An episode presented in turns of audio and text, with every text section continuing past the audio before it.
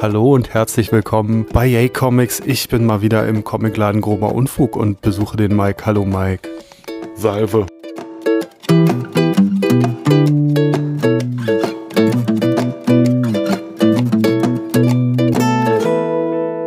Bist also hier äh, mit Godzillas äh, beglückt worden zum Geburtstag. Herzlichen Glückwunsch nachträglich. Ja, äh, mein Kollege, der Christoph, war so frei und hat mir nachträglich ein Godzilla-Figürchen geschenkt und äh, hat den erregenden Augenblick, wenn ich äh, das Päckchen öffne äh, oder die Figur öffne, äh, mitgefilmt und er war so frei, das auf den Unfug Instagram-Account zu packen.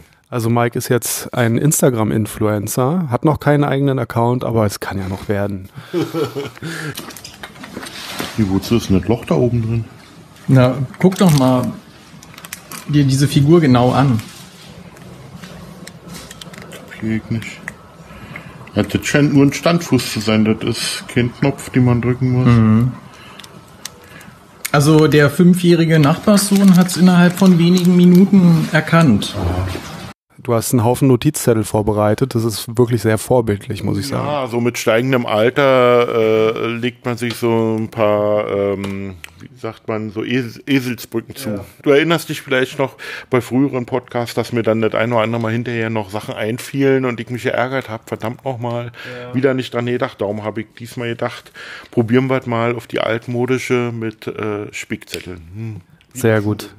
Ja, was, äh, was, was äh, beschäftigt dich denn gerade so comicmäßig besonders? Ja, zum Beispiel, naja, was heißt, die beschäftigt mich, aber äh, offensichtlich äh, jedermann, der gerne amerikanische äh, äh, Heftserien liest oder Superheldenserien liest, beschäftigt sich offensichtlich sehr mit der Tatsache, dass Tom King ein Interview gegeben hat, in dem er eigentlich keine Neuigkeit verbreitet hat, nämlich, dass er einen Deal mit DC hat, dass er Batman bis etwa Heft 100, 105 schreibt. Aber die, Das wurde dann so als Ausstieg äh, viel interpretiert, Genau, ne? sein, sein ganzer Storybogen, äh, auch die ominöse Nummer 50 mit der äh, Hochzeit, die ja dann so in der Form doch nicht stattfand, ähm, ist halt alles langfristig geplant. Mir war damals deswegen klar, dass äh, der Mann wird sein Pulver nicht schon in der Mitte verschießen, äh, dass die Hochzeit also eigentlich noch nicht der Deal gewesen sein kann.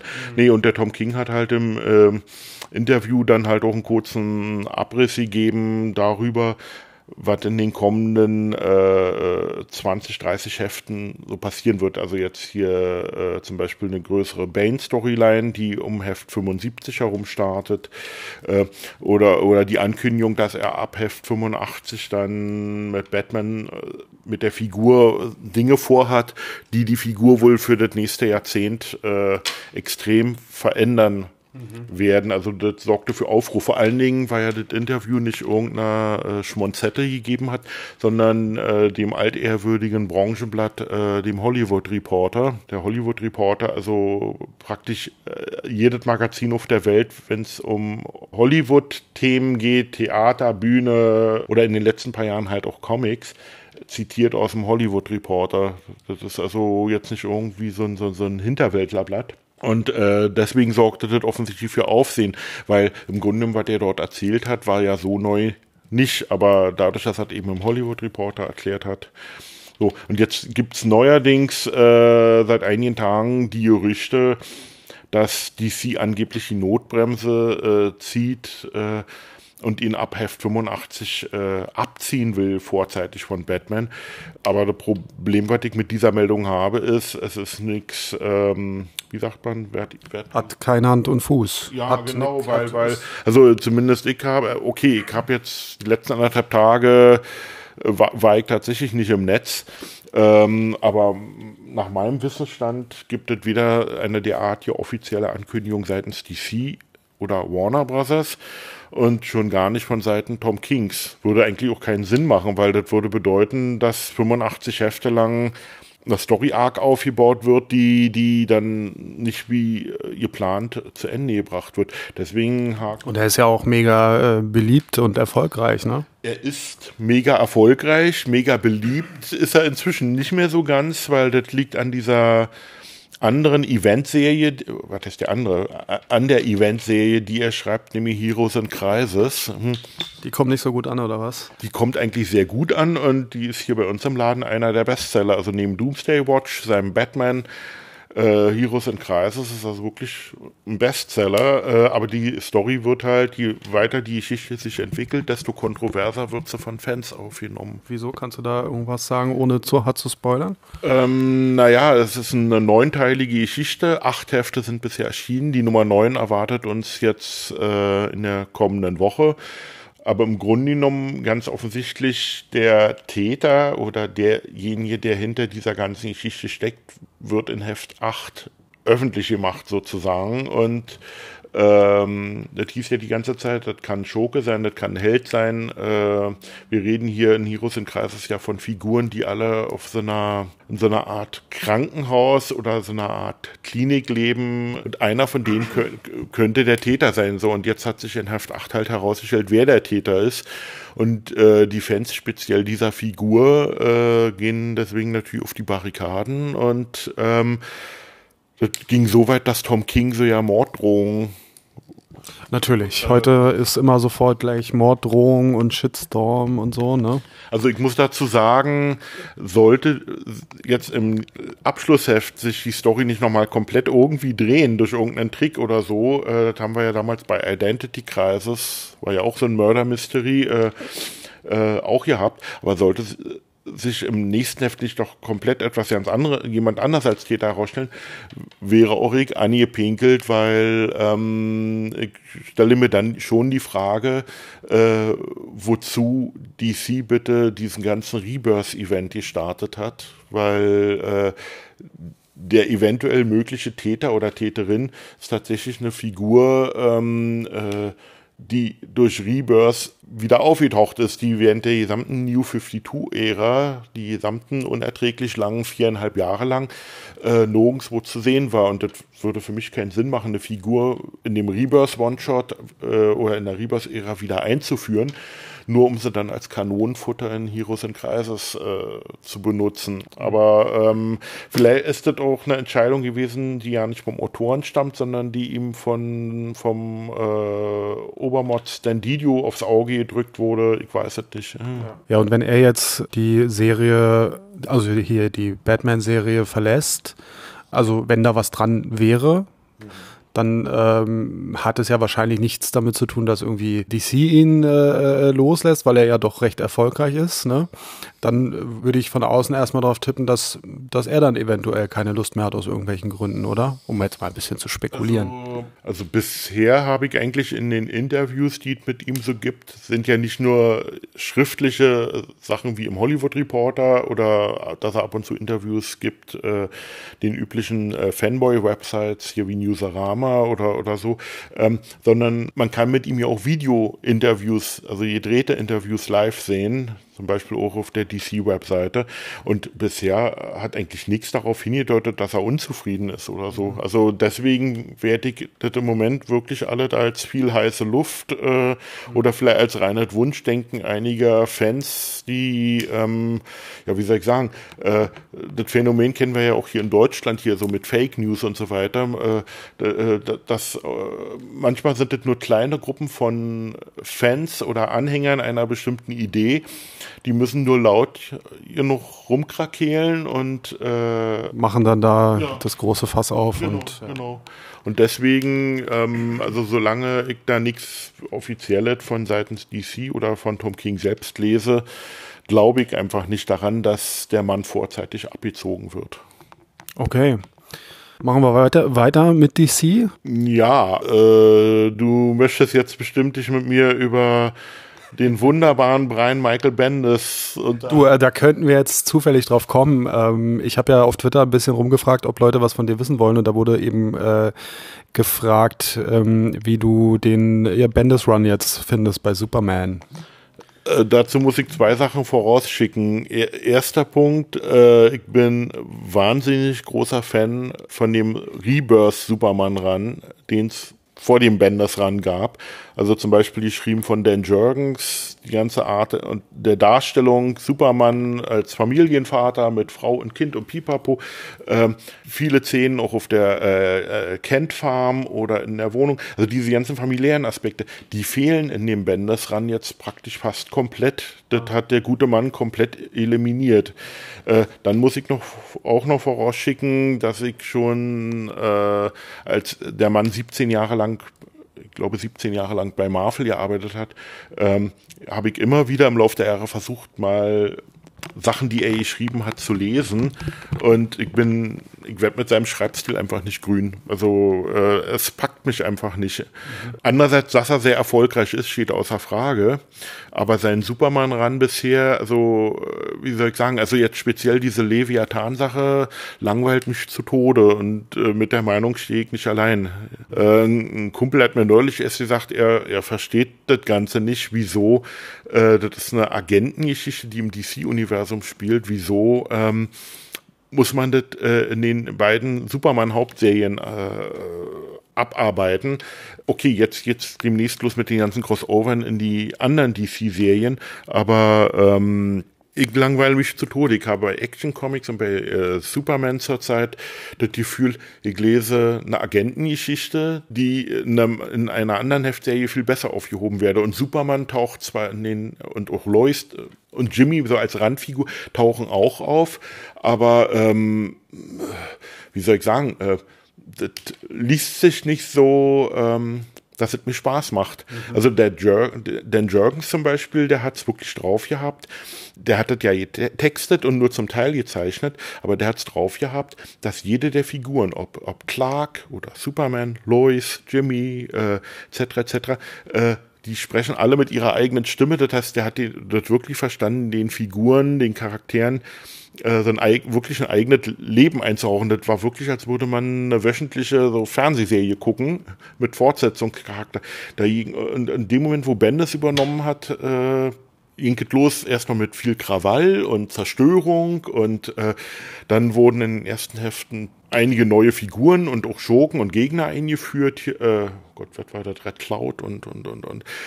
Dann eine neue Reporterin, die, die, die im Geheimen offensichtlich spioniert für den neuen Besitzer des Daily Planet und lauter so eine Sachen.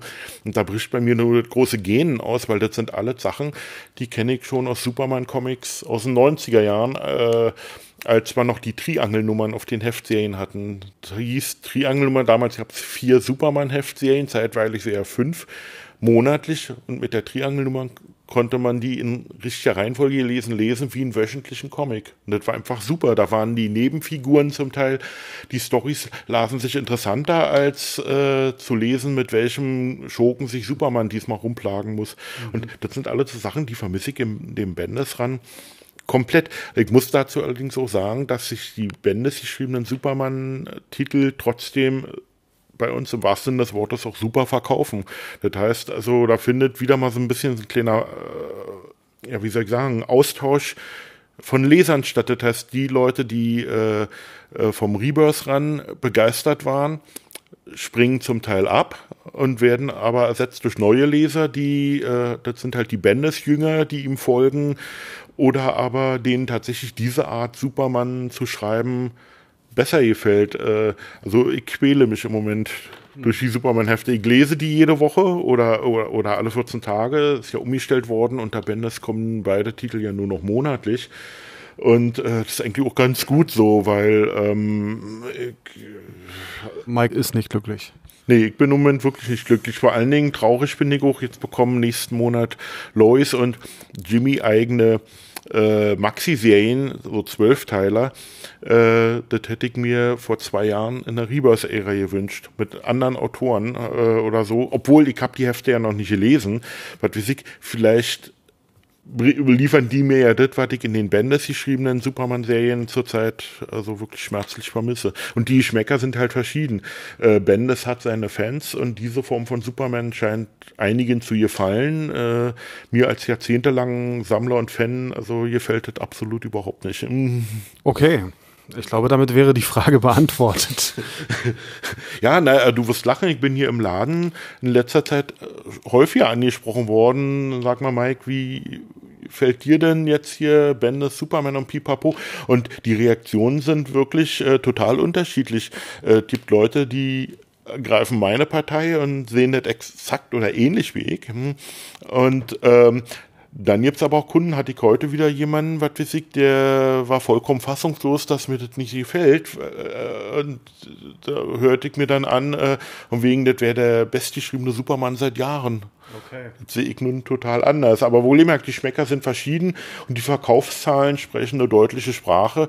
Äh, der Bendis Superman verkauft sich bei uns nicht besser, aber auch nicht schlechter als der Rebirth Superman. Okay.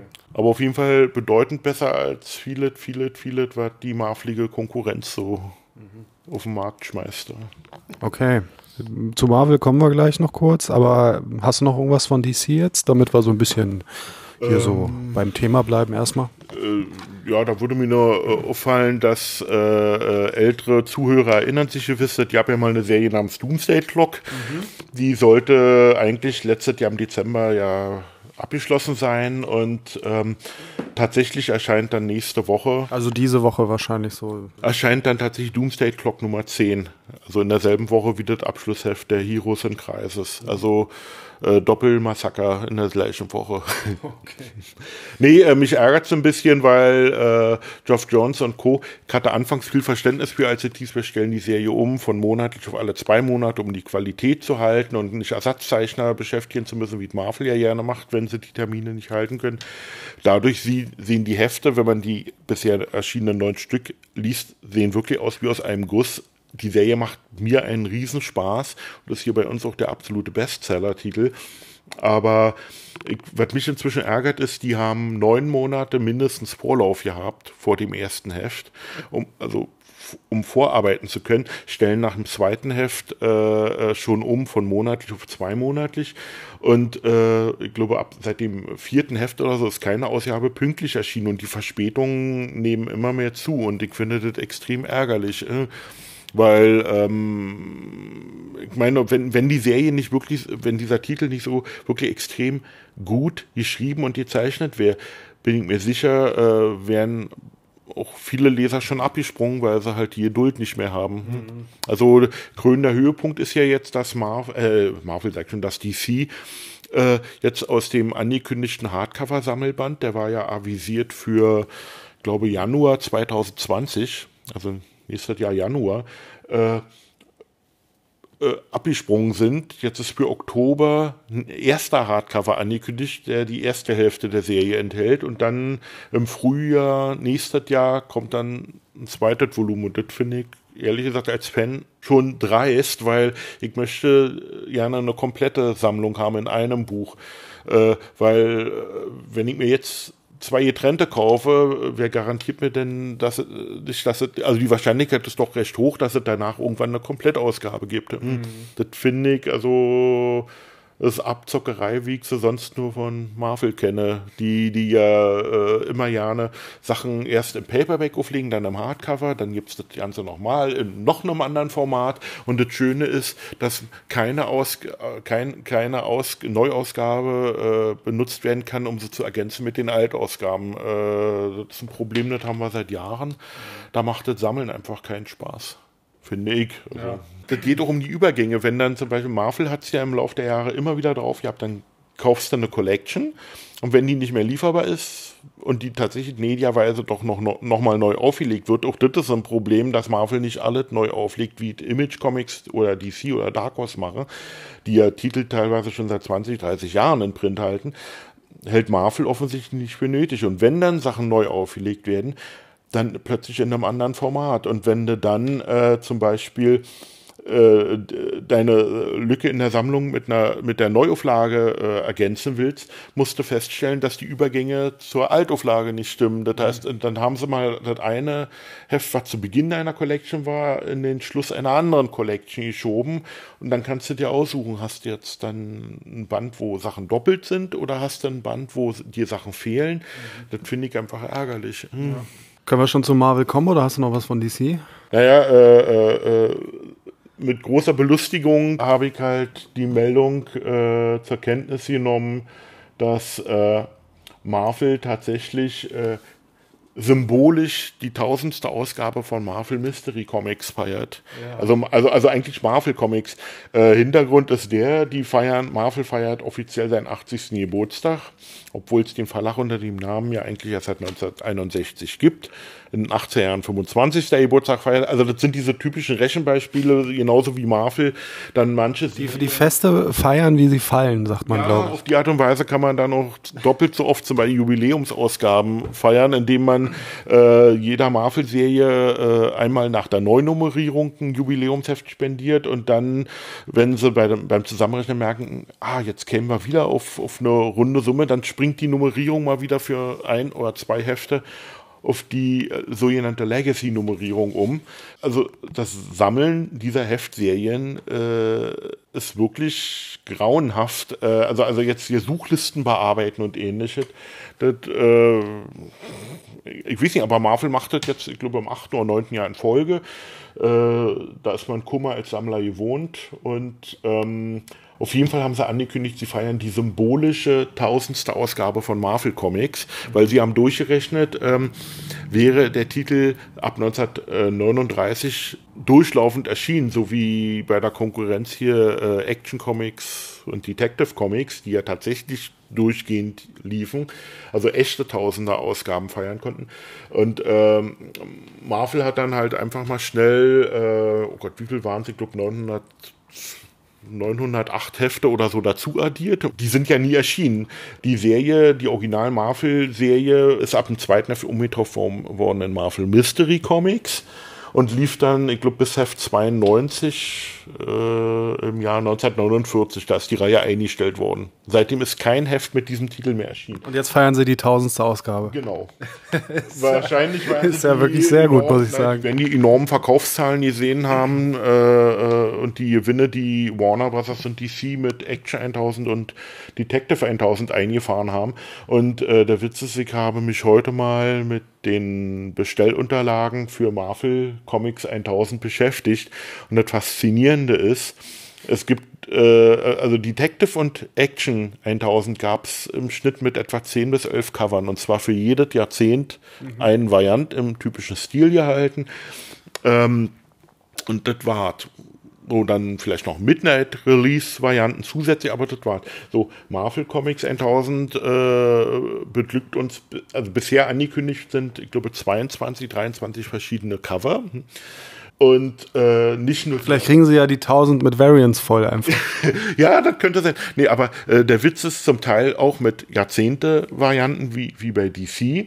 Und äh, das Faszinierende ist und dann noch so viele Varianten und dann 1 zu 500 Varianten und 1 zu 200 Varianten, mhm. also äh, was kleinere Comicläden ja nicht äh, stemmen können. Du kannst dir nicht 500 mal dieses Comic bestellen, äh, wenn du dafür vielleicht nur, nur, nur, nur zwei Dutzend Kunden hast oder so. Was machst du mit dem Rest? Nur um dann die Möglichkeit zu haben, einen dieser Varianten bestellen zu können. Also die Hälfte der Varianten ist frei bestellbar, mediaweise und äh, der größte Gag ist, äh, auf einem der Varianten, der nicht einem Jahrzehnt gewidmet ist, einem sogenannten Collagencover, ähm, äh, äh, tauchen zwei DC-Figuren auf. Und das Aha. hat offensichtlich bei Marvel bisher niemand gemerkt. Also, ich meine, noch haben sie Zeit, die Druckvorlagen entsprechend zu ändern.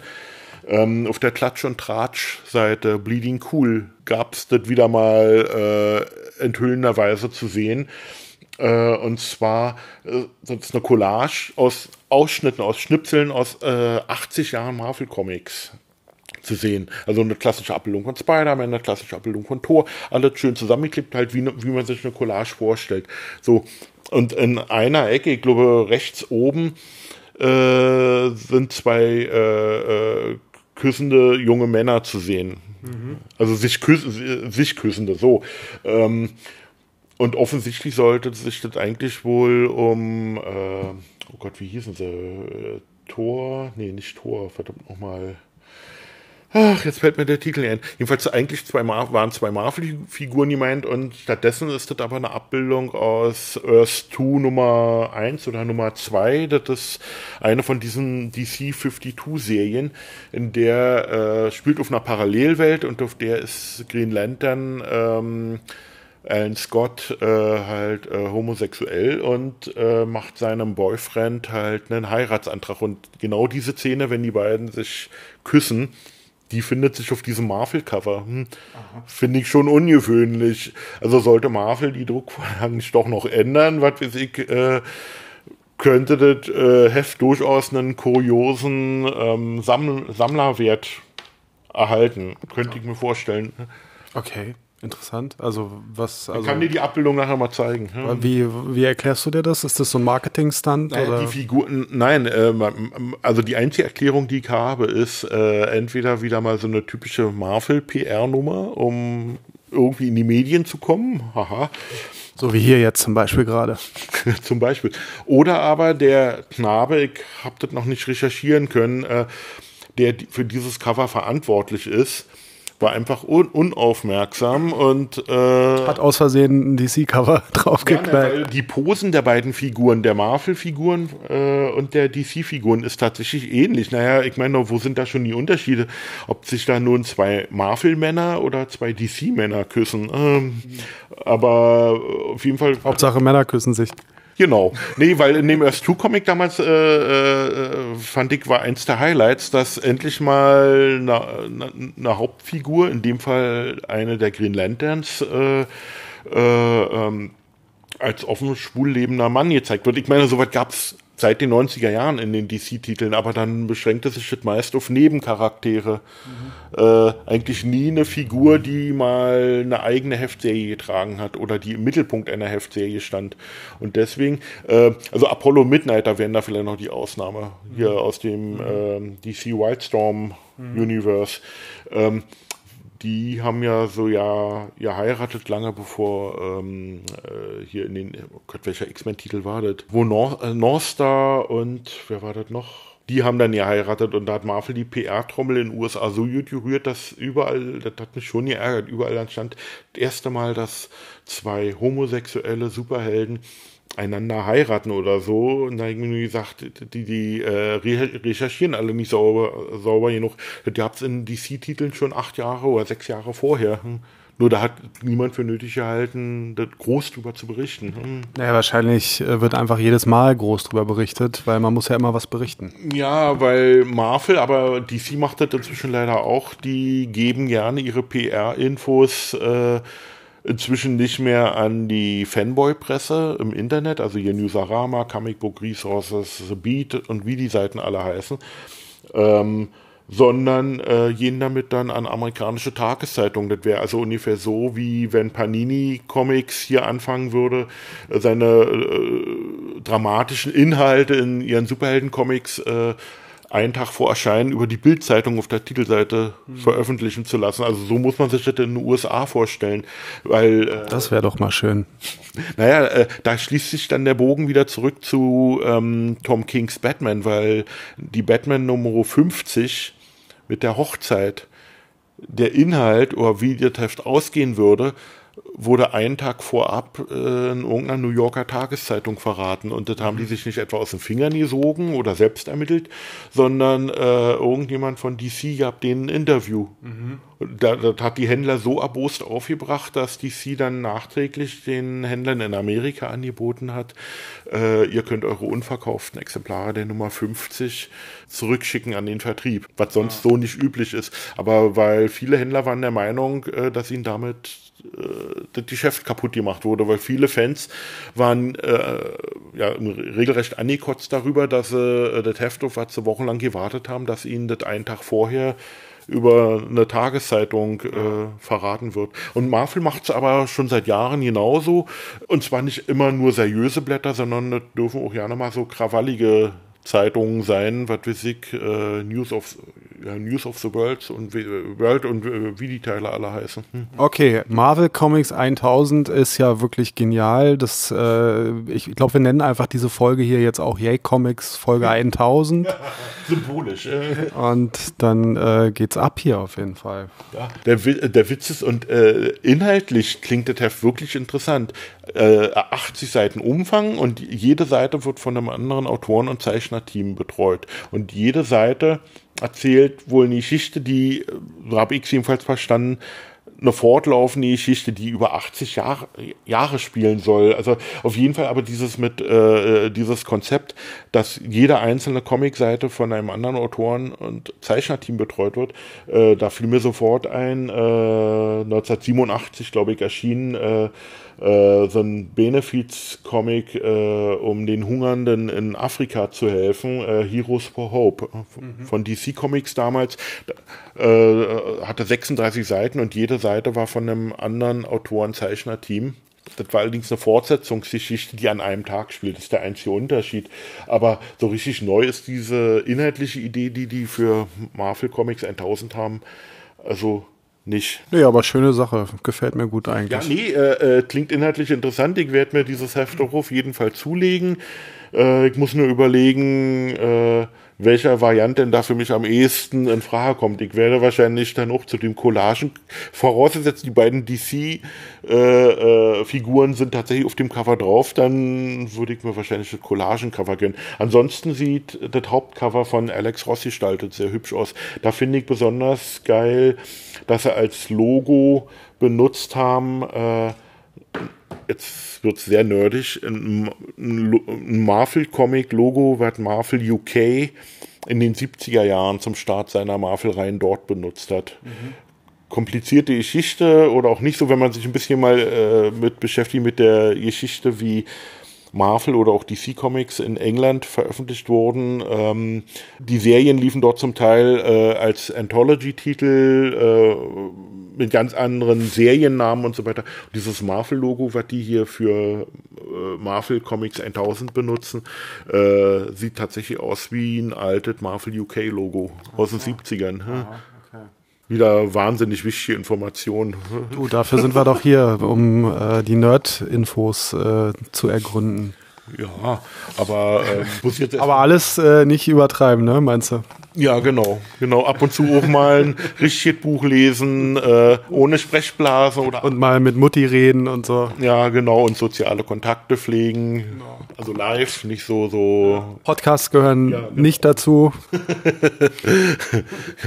nee, ansonsten hatte ich sehr viel Spaß. Äh, oh Gott, letzte oder vorletzte Woche wurde ausgeliefert der vierte Amazing Spider-Man Omnibus. Das sind ja jedes Mal diese 800. Diese dicken Schinken. Genau. Nee, aber diesen Spider-Man Omnibus, das ist jetzt schon der vierte Band. Ähm, man holt sich natürlich Muskelkater beim Lesen, weil die so Schwarten so schwer sind, aber die Spider-Man-Omnibusse sind klasse, weil nicht nur die Comics selbst nachgedruckt werden, sondern auch die jeweiligen Leserbriefseiten, die mit drin waren mhm. und sofern auf der Briefseite veröffentlicht, ähm, die sogenannte Marvel Checklist. Das heißt, wenn man die äh, Omnibusse, ich weiß ja nicht, was ist der Plural von Omnibus?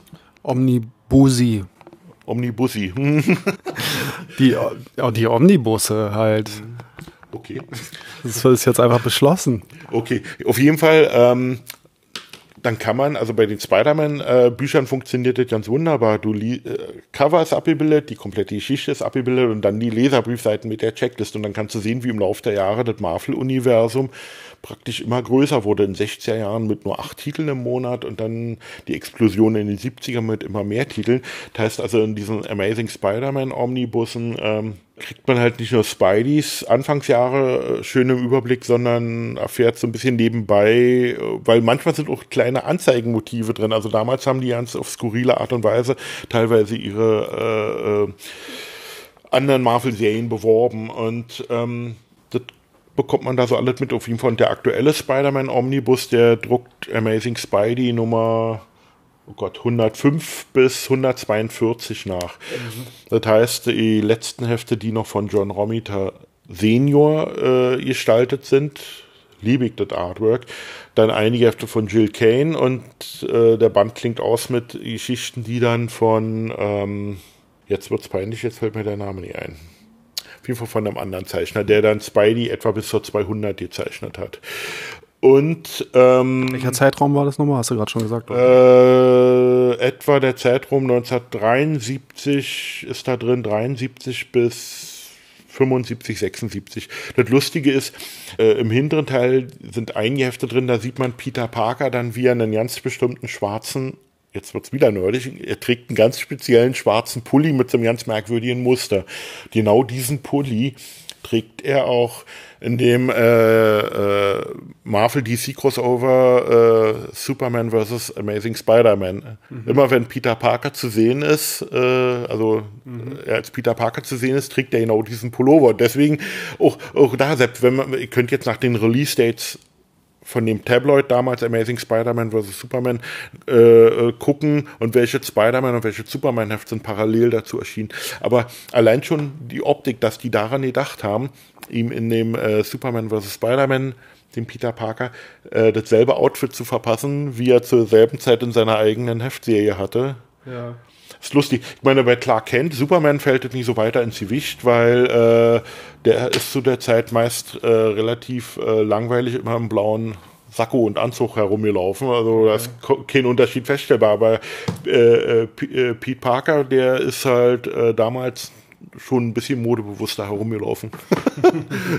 ist lustig. Nee, und der Omnibus, das hat mir wirklich einen heiden Spaß gemacht. Also bei dem Umfang bin ich annähernd dazu gekommen, äh, äh, die Hefte, die drin nachgedruckt sind, äh, zu lesen, aber äh, ich konnte einige Sachen zumindest anlesen und äh, das erste bei diesen Omnibussen, ich lese zuerst meist die Leserbriefseiten. Mhm. Die beschäftigen sich ja dann immer, so gibt's ja heute in den Comics ja nicht mehr, aber die beschäftigen sich dann immer äh, mit einem Heft, was drei, was drei Monate vorher erschienen ja. ist. Also und besonders dramatisch sind, da, fallen da natürlich die Leserbriefe aus äh, zu Spider-Man 100 22, 23, glaube ich, war Also wenn äh, Gwen Stacy vom Green Goblin ermordet wird. Hm. Mhm. Weil damit, äh, damals, damit hat keiner gerechnet. Die Spider-Man-Serie lief gerade im zehnten Jahr und wurde immer populärer.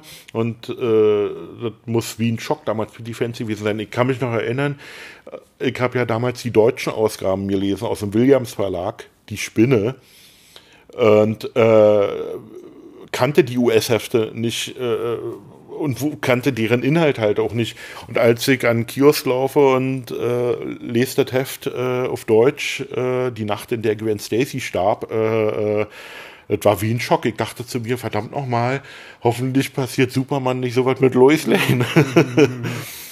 Aber hier wegen Omnibus lesen ist ja auch immer so eine Sache irgendwie. Also ich. Ich Muskelkater dabei, weil die Dinger so schwer sind. Ja, es ist auch irgendwie einfach nicht so wirklich, die sind nicht so wirklich zum Lesen gemacht. Die sind eher so zum ins Regal stellen eigentlich. Ne? Ja, mich ärgert so ein bisschen, äh, äh, DC hat ja seine Archive-Reihen äh, leider eingestellt. Die liefen ja ab 1988. Da sind ich glaube, insgesamt über 250, 300 Bände erschienen in den also immer separat nummeriert äh, für die einzelnen Figuren. Und ähm, als Superman-Komplettsammler, der ich ja nun mal bin, äh, sieht so aus. Ich glaube, die sogenannte Golden Age Superman Omnibus-Reihe, da habe ich mir schweren Herzens die ersten drei Bände gekauft, obwohl das gesamte Material, was da drin war, ich schon verteilt hatte auf drei verschiedene Archive-Reihen. Mhm. Superman in Action Comics, Superman und Superman in World's Finest. Mhm. So. Aber ab dem vierten Om Omnibus, der vierte Omnibus enthält dann zu 90 Prozent Material, was in den Archives nicht mehr zum Abdruck kam. Und der fünfte Omnibus enthält nur Material, was seit Jahrzehnten nicht mehr nachgedruckt wurde. Also Omnibus 4 und 5 sind daher für Superman-Sammler ein absolutes Must-Have. Und ich freue mich schon auf den Sommer. Äh, äh, da erscheint dann Volumen 6 und ich gebe zu, es ist nervig, weil die Bücher so groß und vor allen Dingen so schwer sind. Ähm, ja, und man kann halt nicht so richtig gut drin lesen, weil man, ähm, äh, also gerade wenn man dann so ein bisschen weiter so in die Mitte kommt, dann ähm, hat man halt diesen Fett, diese fetten Papierberge vor sich und, und es ist irgendwie ja, alles nicht so richtig optimal. Ja, ja, ja, das kommt immer darauf an, äh, wie gut der Buchbinder gearbeitet hat und äh, wie äh, geschickt die in der Vorproduktion waren bei der Seitenmontage. Mhm. Wird ja heutzutage alle elektronisch gemacht. Ich bin ja gelernter Drucker, ich habe das noch in der Ausbildung anders kennengelernt mit Druckfilmen und äh, Dunkelkammer und Druckplatten kopieren und Pipapo, das ganze drumherum. Heutzutage äh, sind die äh, ähm, Abläufe ja komplett andere. Und ich habe selber auch schon Omnibus gehabt, da habe ich mich die Platz geärgert, weil wenn ich je weiter ich nach in die Mitte oder in den hinteren Teil des Buches kam, desto genau. schwieriger wurde das, äh, Panels zu, äh, anzusehen oder die Sprechblasen zu lesen, die in der Mitte liegen. Praktisch so in den Bund ja. verschwinden. So, da haben die einfach nicht äh, sorgfältig genug gearbeitet oder äh, vorausgeschaut. Andererseits muss ich sagen, die meisten Omnibus ja, Omnibusse, die, die ich zu Hause habe, sind glücklicherweise tatsächlich so gestaltet, dass, dass sie gut lesbar sind. Ich habe mit den Bänden eigentlich immer nur das Problem, dann stehe ich vorm Regal und denke, ach, jetzt hast du Lust mal wieder auf eine schöne alte Subi-Geschichte oder einen alten Spidey oder so.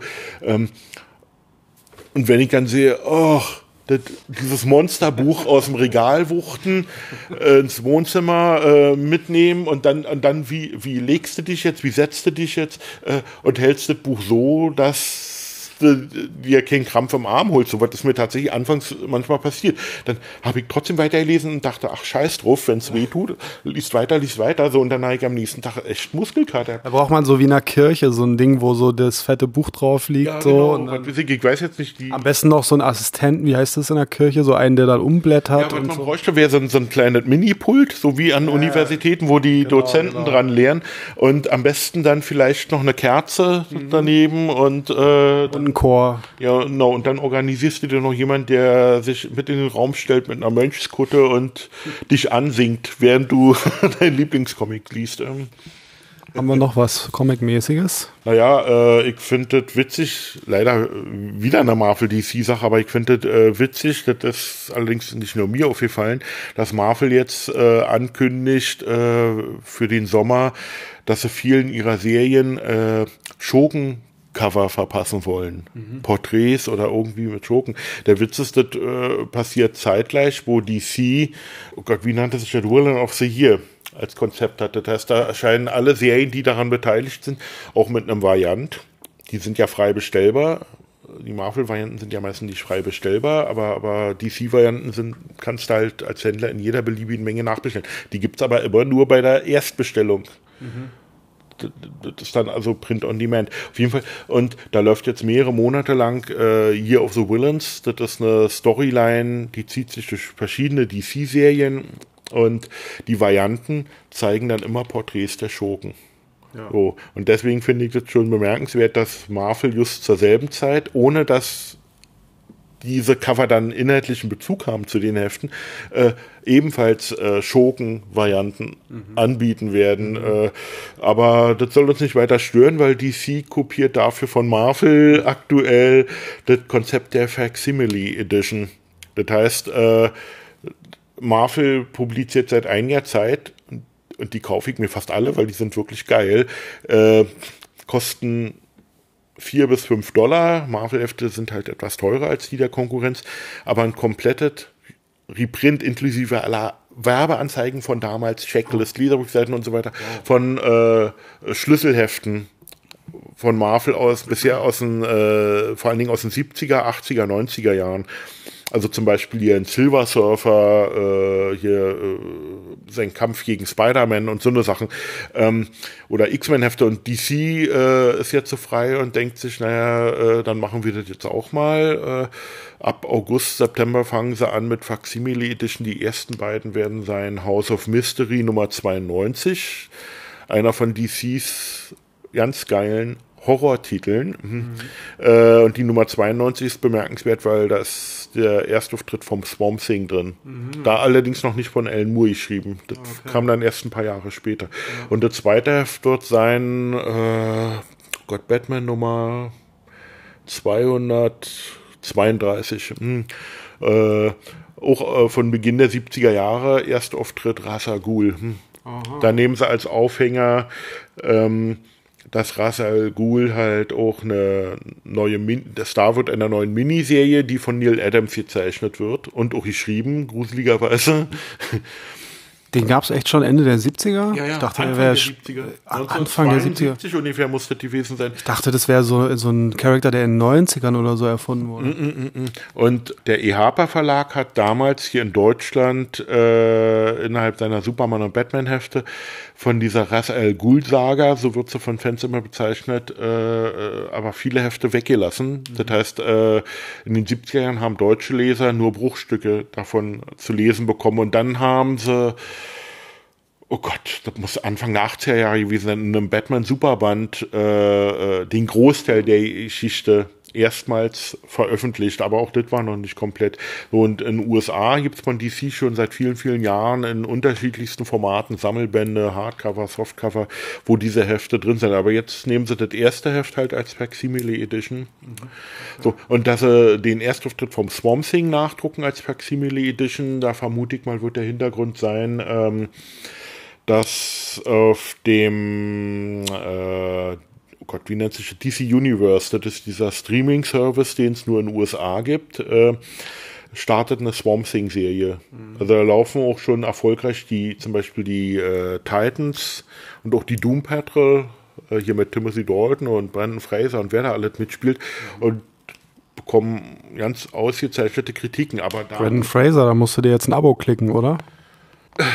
Kommt Mike doch noch zum Streaming. nee, Nicht mal für Brandon Außer, Fraser. außerdem ist Brandon Fraser ja, äh, gibt nur in Rückblenden zu sehen, weil der spielt ausgerechnet äh, Robotman. Und Robotman, die Figur ist die ganze Zeit maskiert und, und äh, den Fraser, den kriegst du nur zu sehen, wenn du da ganz versessen drauf bist.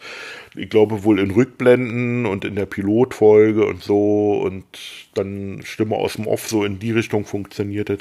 Die Doom Patrol hat dann, wie auch in den Comics, äh, ein Spin-off, das heißt, die startet offensichtlich wie ein Spin-off aus den Titans.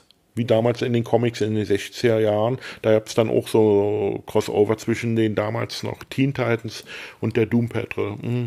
Dass da Figuren auch von einer Serie in die andere wechselten und so weiter und so fort. Nee, und diese Streaming-Serie, all diese Streaming-Dienstserien, also von DC Universe, äh, sind offensichtlich äh, außerhalb der USA, wie ja so üblich ist, an Netflix lizenziert worden. Hm. Aber ist noch nicht aufgeschlagen, oder? Also Die Titans, glaube ich, die müssten schon laufen. ja, wahrscheinlich schlägt mir Netflix auch sowas gar nicht mehr vor, weil ich nie Superheldenkram gucke eigentlich. Aber ich würde es ja noch mal probieren. Es wird ja immer gesagt, Ist ja auch eine gewisse Übersättigung da. Also bei mir Eine Jahren, leichte, ja. Ich, kann, ich ertrag's nicht mehr, äh, wenn hier alle sechs, äh, vier bis sechs Wochen irgendeine Marvel-Verfilmung im Kino startet und äh, äh, äh, okay, und äh, DC treibt dasselbe Spielchen im Fernsehen in den USA auf dem CW-Network laufen, glaube ich, derzeit sieben oder acht Fernsehserien, die, äh, ich habe in alle mal reingeguckt, äh, die sind doch alle gut gemacht, nur mir ist das einfach zu viel. Äh, ich möchte mich ab und zu neben den Comics auch mal mit anderen Dingen beschäftigen können. Das schließt auch Kino und Fernsehen ein.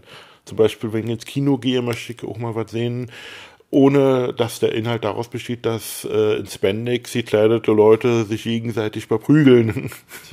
ja, also deswegen, also habe ich mit diesen Streaming-Dienstsachen nicht so viel am Hut. Sauer bin ich ja nach wie vor, das weiß der, darüber, dass die ganzen Star Trek-Sachen äh, hier in Deutschland nicht äh, im Fernsehen gezeigt werden, obwohl es da zum Teil schon Verträge gab. Eine, äh, eine ist immer noch nicht gelaufen, die erste Staffel. Woche, sollte ursprünglich, Discovery sollte eine Woche nach US-Ausstrahlung auf Deutsch auf Sendern der Pro7 Sat1 Gruppe laufen. Da gab es wohl auch Verträge äh, etc. etc. Und dann fiel äh, den äh, äh, umsatzbewussten Herrschaften bei Paramount ein, wir können ja noch mehr Knatter machen, wenn wir die Sachen vorher erstmal an Netflix geben. Naja, und ich prophezeie, wenn dann äh, hier in Deutschland die Fernsehanstalten, wer auch immer das sein mag, die Star Trek-Serien dann endlich auch mal zeigen dürfen, dann werden die sich wundern über die enorm niedrigen Einschaltquoten, weil die Hardcore-Star Trek-Fans, die haben das natürlich alle schon längst gesehen oder äh, so wie ich es mache, ich gucke mir das nicht auf Netflix an, ich warte, bis die Blu-ray-Box draus ja, ist. Ja, halt nicht nur die Hardcore-Star Trek-Fans, sondern halt alle, die irgendwie so Streaming-Services äh, benutzen und äh, sich ein bisschen auch nur für Star Trek interessieren. Ne? Ja, und doppelt ärgerlich ist, dass das bei Netflix-Serien äh, wirklich gefühlt eine halbe Ewigkeit dauert, bis die dann mediaweise auch mal als DVD oder Blu-ray veröffentlicht werden. Ich kann mich erinnern, damals in Daredevil, die Fernsehserie, ich hätte sie mir wirklich gerne an gesehen, aber ich bin altmodisch. Ich möchte die Sachen gerne ins Regal stellen, äh, wie so ein gutes Buch. Wenn mir danach ist, möchte ich, also, äh, ich, ich, mag das nicht.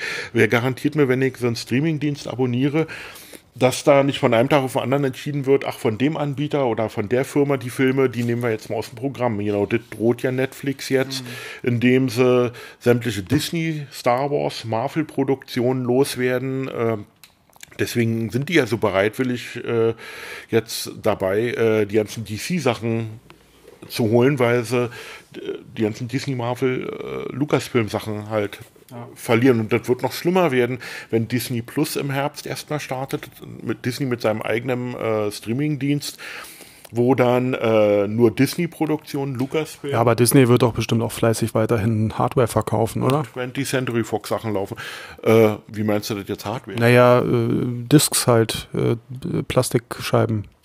Äh, naja, nur, äh, ich mag, schönes Beispiel, ich mag bestimmte Disney-Zeichentrickfilme. Beileibe nicht alle, aber einige wirklich Klassiker hier. Schneewittchen zum Beispiel von 1937 ist der Klassiker Fantasia. Ähm, Ariel die Meerjungfrau, so eine Sachen. So, aber ähm, die vermarkt, Disney vermarktet seine äh, Blu-rays und DVDs offensichtlich wirklich hauptsächlich an Familien und Kinder. Du findest darauf kaum, da bin ich halt so ein Fan von, äh, gut gemachte, ausführliche Making-ofs, Dokumentationen über die Entstehung, Dreharbeiten etc. etc. Ähm, ich weiß nicht, darum gruselt mir ja schon davor, in welcher Form da, die sich ja die 20th Century Fox Studios fast komplett einverleibt haben, in welcher Form künftig äh, Sandfox Filmklassiker oder, oder, oder von mir aus auch, auch, auch, auch aktuelle Filme künftig äh, auf Blu-ray veröffentlicht werden. Also fängt ja schon mal damit an, dass Disney, also was die aktuellen Filme betrifft, äh, die, die ähm, Slots für Filmstarts der 20th Century Fox Filme äh, reduziert hat auf sechs. Die anderen Slots, die die Fox hatte, werden alle von Disney Filmen oder Disney Produktionen übernommen. Mhm. Dann haben sie gleich äh, einen Tag nach der Übernahme der, äh, der Sandfox Studios über 3000 Mitarbeiter an die frische Luft gesetzt. Hm. Mhm. Und äh, jetzt kürzlich folgte die zweite Entlassungswelle. Nochmal, ich glaube, 1500 Leute. Und diesmal nicht nur Leute aus der Fox, sondern zum Teil auch aus den Disney-Studios. Äh, da weiß ich doch, woher der Wind weht. Also Disney ist knallhart auf absolute Profitmaximierung ausgelegt. Äh, die interessieren sich in Gelinde einen Scheiß, was zum Beispiel Star Wars-Fans über den grauenhaften Star Wars Episode 8 denken oder äh, weiß ich nicht, oder, oder ob, äh, ob es naja, es gibt, die, die sich wünschen würden, wenn die Blu-Rays oder die DVDs ein bisschen opulenter ausgestattet wären. Ah. Ja, naja, oder sie, oder sie ähm, konzentrieren sich jetzt halt auch so ein bisschen auf neue Zielgruppen, ne? Also ähm, naja, also ich glaube schon, dass die, äh, dass die neuen Star Wars-Filme sehr, sehr erfolgreich sind ne? und sehr beliebt auch bei vielen.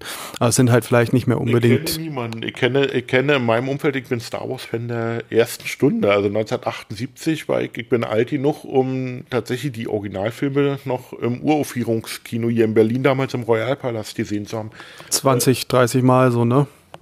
Ich glaube 47, 48 Mal Empire Strikes Back Comic 50 Mal inzwischen. Also ja, also aber die kommen ja auch nicht mehr im Kino. Also ja. von daher, aber damals ihr habt ja alle paar Jahre auch Wiederaufführungen, das war das Schöne. Ich weiß nicht. So und die neuen Filme, also tut mir leid, der der der achte ist definitiv ein Beweis äh, dafür, dass die, als die den siebten gedreht hatten, wirklich noch keine Ahnung hatten, wie sie die Story fortführen wollen. Weil in acht passieren Sachen mit Figuren, wo du denkst, Moment auch mal, äh, äh, wieso führen die in sieben eine Episode, äh, eine Figur ein? und lassen sie in acht dann einfach belangen. Da bin ich, ja, da bin ich auch bei dir. Ich finde das. Diese vollkommen, diese vollkommen daneben geratene Darstellung von Luke Skywalker. Ich kenne nicht einen äh, Star Wars-Fan in meinem Umfeld, der der Meinung ist, äh, äh, dass das eine gute Darstellung war. Also ich kann verstehen, dass Mark Hamill vollkommen angepisst war äh, darüber. Episode 7, 8 und auch 9, der uns noch im Dezember droht, das ist für mich nicht Kanon. Das, äh, die Filme kann sich der Disney-Konzern sonst wohin schieben. Äh, die wären für mich eigentlich ein Grund, äh, hier einen Celluloid-Schutzverein zu gründen, wenn sie denn auf Celluloid gedreht werden würden. Ah, also. Die Tage sind vorbei. Ja, Disney, was meinst du denn eigentlich so, was machen die denn mit Marvel jetzt eigentlich? Also wollen die noch weiter Comics überhaupt machen oder ist es nur noch so Legacy? Da gab es vor vielen, vielen Monaten, weiß nicht, ich glaube, muss letzten Herbst, Winter gewesen sein, auch vermehrt Gerüchte, so wie die Gerüchte über Tom King. Da gab es Gerüchte von wegen, dass das äh, Marvel äh, krampfhaft bemüht ist, seinen Marktanteil hochzuhalten. Äh, und der ist ja nur deswegen so aufgeblasen, weil er künstlich aufgebläht wird, indem die grundsätzlich fast doppelt, naja, doppelt nicht, aber ein Drittel, glaube ich, mehr Titel publizieren als der nächst kleinere Verlag, das wäre DC Comics. Ähm, das äh, geht ihnen nur darum, immer vierteljährlich sagen, sie können vom Disney-Konzern seht, Leute, wir haben immer noch den größten Marktanteil und die höchsten Auflagen. Der Witz ist nur diese, diese ganzen Statistiken, die besagen eigentlich ja nur, äh, dass es Händler oder diese äh, Internetversandhäuser wie Mile High Comics und wie sie alle heißen, äh, äh, tonnenweise Marvel-Comics bestellt haben, um bestimmte Varianten zu bekommen. Mhm. Diese dann äh, gewinnbringend äh, auf Ebay weiter verticken können oder tatsächlich an Kunden, die bereit sind, da Hunderte von Dollar für so ein Cover zu bezahlen. Andererseits äh, äh, bekommt man dann als Händler ab und zu vom Vertrieb dann so eine E-Mail, wo einem dann die ach so seltenen Varianten plötzlich zu Ramschpreisen angeboten werden. Mhm. Das sind dann die Exemplare, die sie nicht an Mann bringen konnten.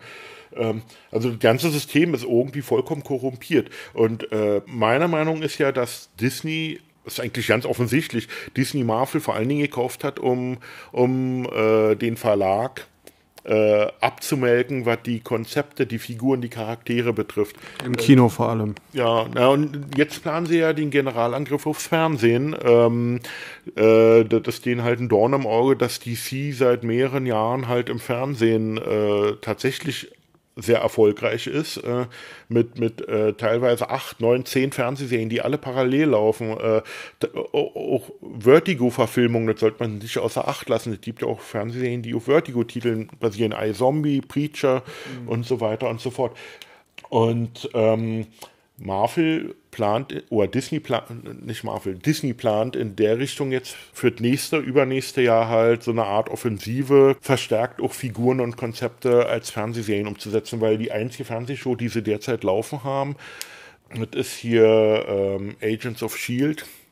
Mhm. Und äh, die äh, erzielt Einschaltquoten in den USA, dass der Hollywood Reporter schon das dritte oder vierte Jahr in Folge fragt, äh, wieso ABC, das ist das Network, auf dem das läuft, die Serie nicht eigentlich schon längst eingestellt hat, mhm. bei diesen unterirdischen Quoten. Aber das Geheimnis ist, ABC gehört auch zum Disney-Konzern. Mhm. Das ist eine Selbstbefruchtungsmaschine. Mhm.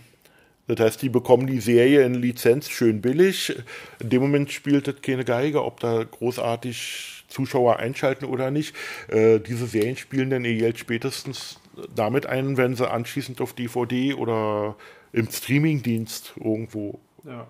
Ja, aber was meinst du denn, was, ähm, was für eine Rolle da die Comics jetzt noch spielen? Also ich meine, die brauchen sie ja ganz offensichtlich nicht, um ihre Filme zu, und Serien zu vermarkten. Also naja, ich gehe mal davon aus, äh, das Marvel, das Comic-Universum ist so groß und vielfältig, also da kann der Disney-Konzern noch jahrzehntelang äh, Du meinst so einfach, um äh, weiter Ideen und Konzepte zu liefern? Naja, solange es Kohle macht. Also Disney verdient sich dumm und dämlich mit den.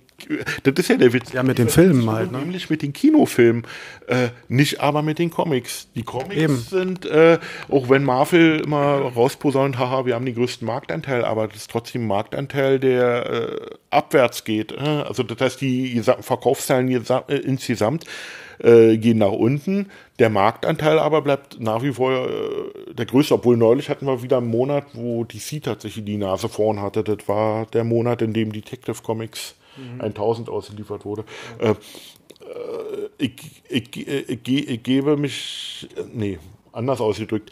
Ich gehe mal davon aus, dass das äh, Disney, die wären ja schön dumm, wenn sie davon ablassen würden, die werden so weiter äh, Marvel-Comics verfilmen. Äh, solange sie ja, ja, aber, aber dafür brauchen sie ja die Comics nicht, das ist der Punkt. Die können doch ihre Universe-Filme machen, ohne Comics dazu zu machen.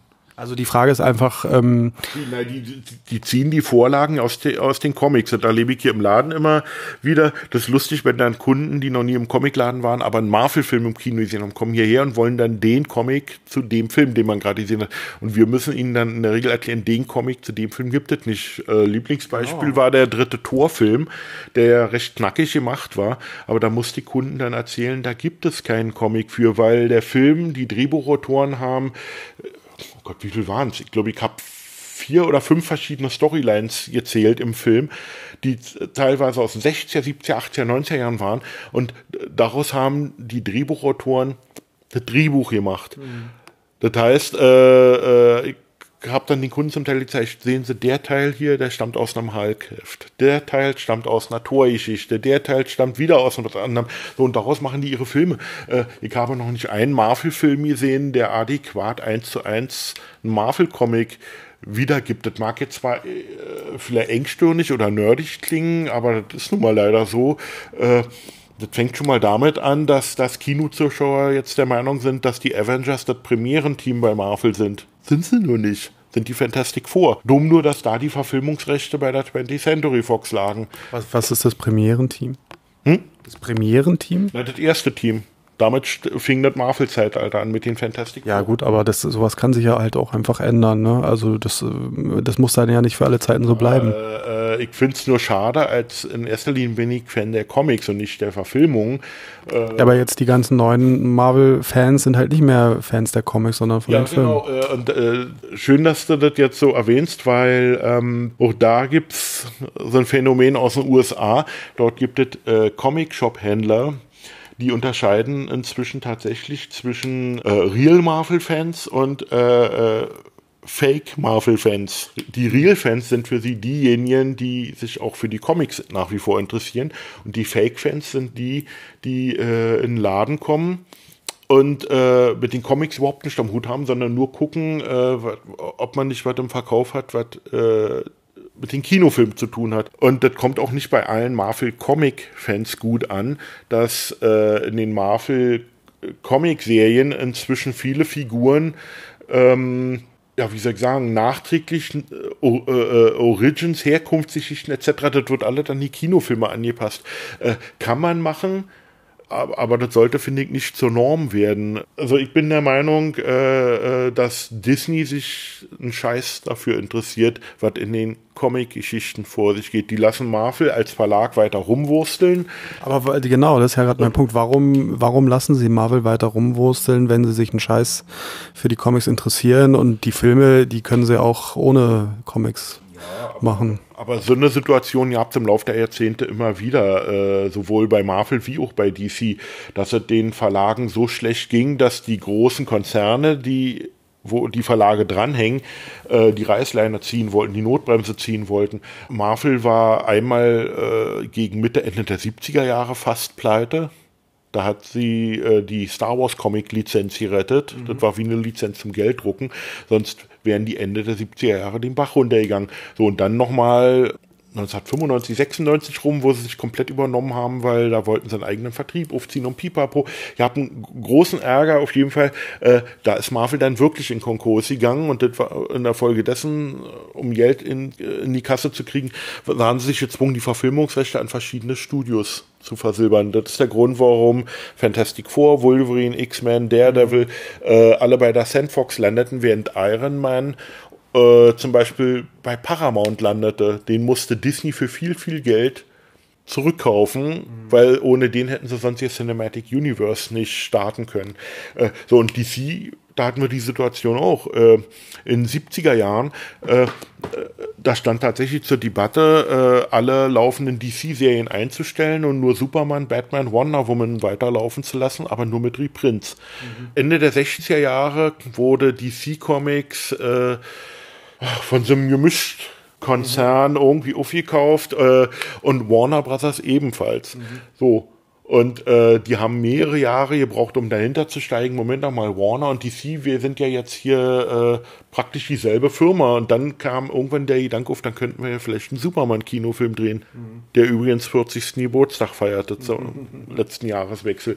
Die Verflechtungen sind halt riesig groß und, und ähm, Marvel kann es im Grunde genommen vollkommen schnurz sein, was jetzt in den Heften passiert oder wie hoch da die Auflagen sind.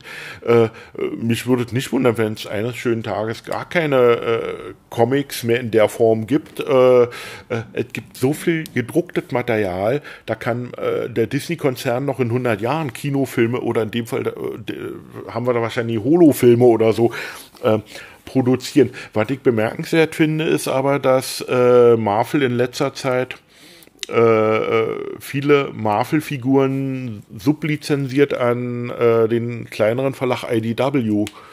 So, und da erscheinen dann plötzlich, und zwar wirklich gut gemachte, äh, All Ages, also auch für jüngere Leser gut geeignete sehr unterhaltsame Marvel-Serien um Spider-Man, Black Panther, Captain America, Thor, Hulk.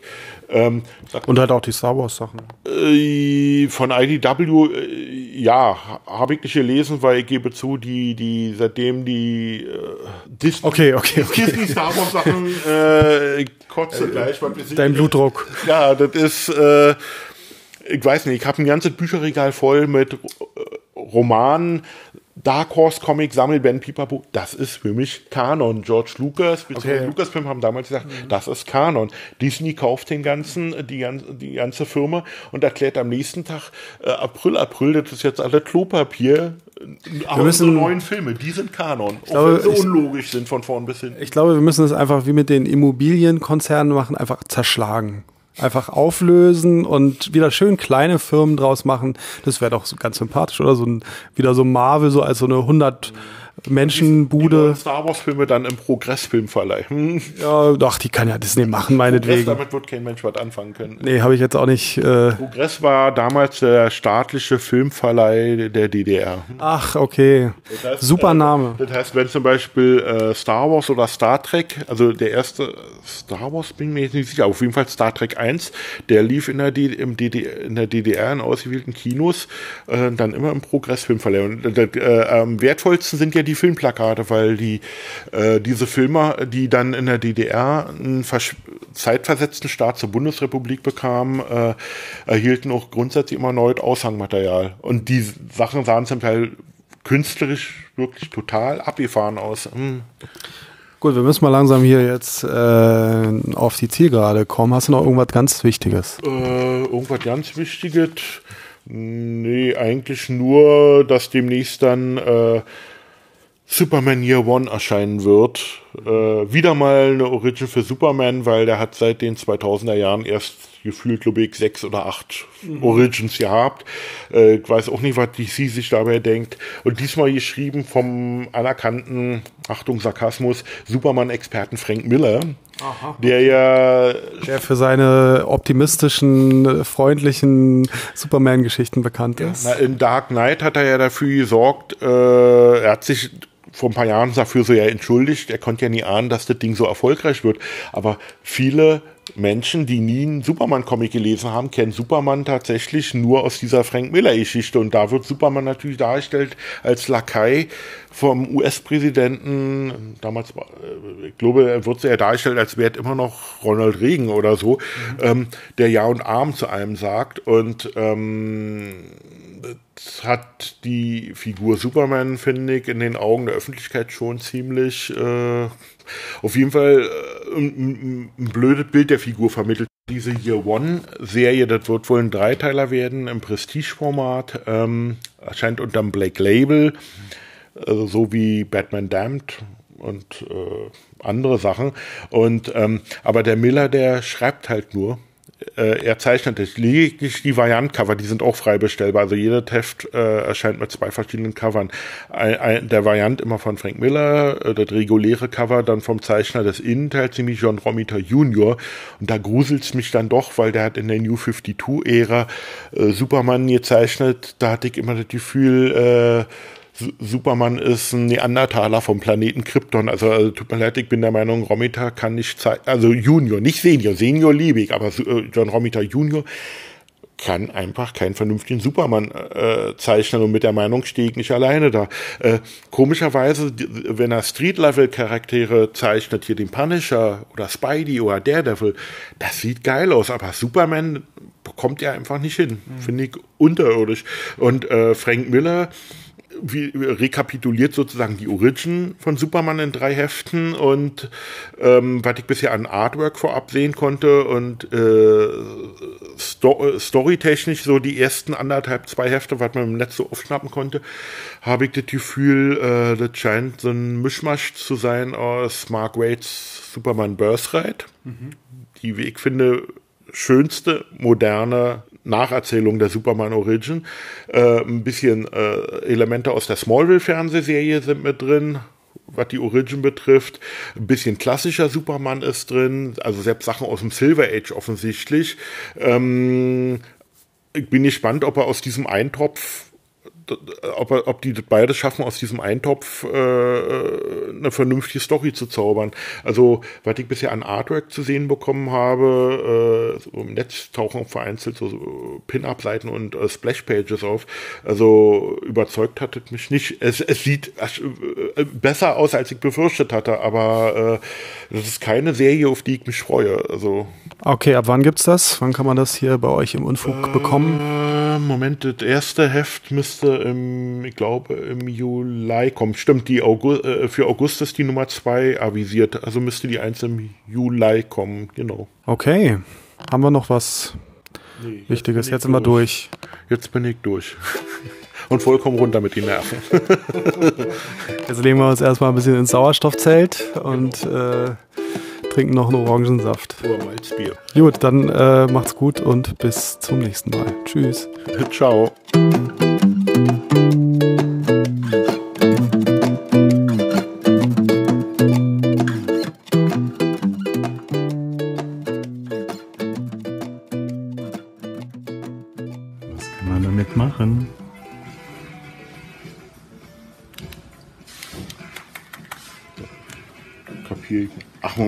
Das aufdrehen? Nee. Ah, ja, vielleicht. Ja, dann mache ich das nachher noch kaputt. Na, ich Obwohl, dir... warte mal. Ah. Ach, das ist ja geil. Ey, King Ghidorah, oder? Das ist King Ghidorah.